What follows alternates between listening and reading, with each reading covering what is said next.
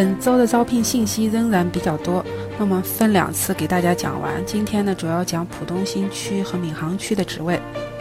康德乐中国投资有限公司在招财务主管、SAP Consultant、电商项目经理、KA 渠道销售主管、京东店铺运营经理、数据中心经理。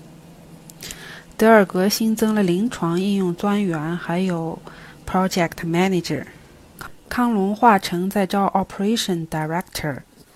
上海微创增加一个嵌入式研发工程师、金属材料研发工程师、财务预算及分析主管，还有机器人方向的软件工程师和电机控制研发的工程师。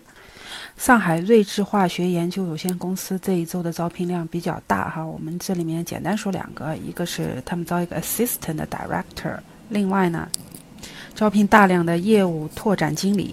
科文斯这周增加了几个 Clinical Operation Manager 的职位，拜尔新增了一个 Quality Expert，北京诺华呢增加了几个职位，呃，主要是一些区域销售的经理。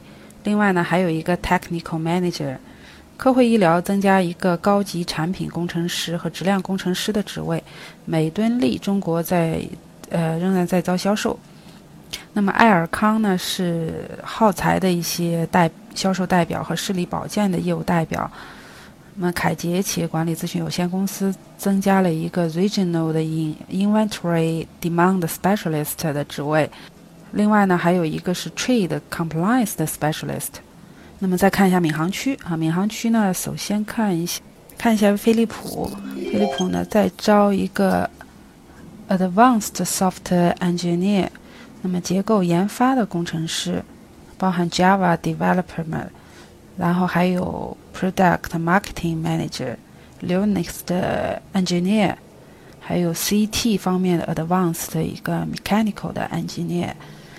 还有 Senior 的 CRA，产品专员 Donet 的开发工程师，高端监护产品经理，然后还有 P2P 方面的应付经理，Con Consumer 的 Marketing Manager，仍然在招电子的工程师。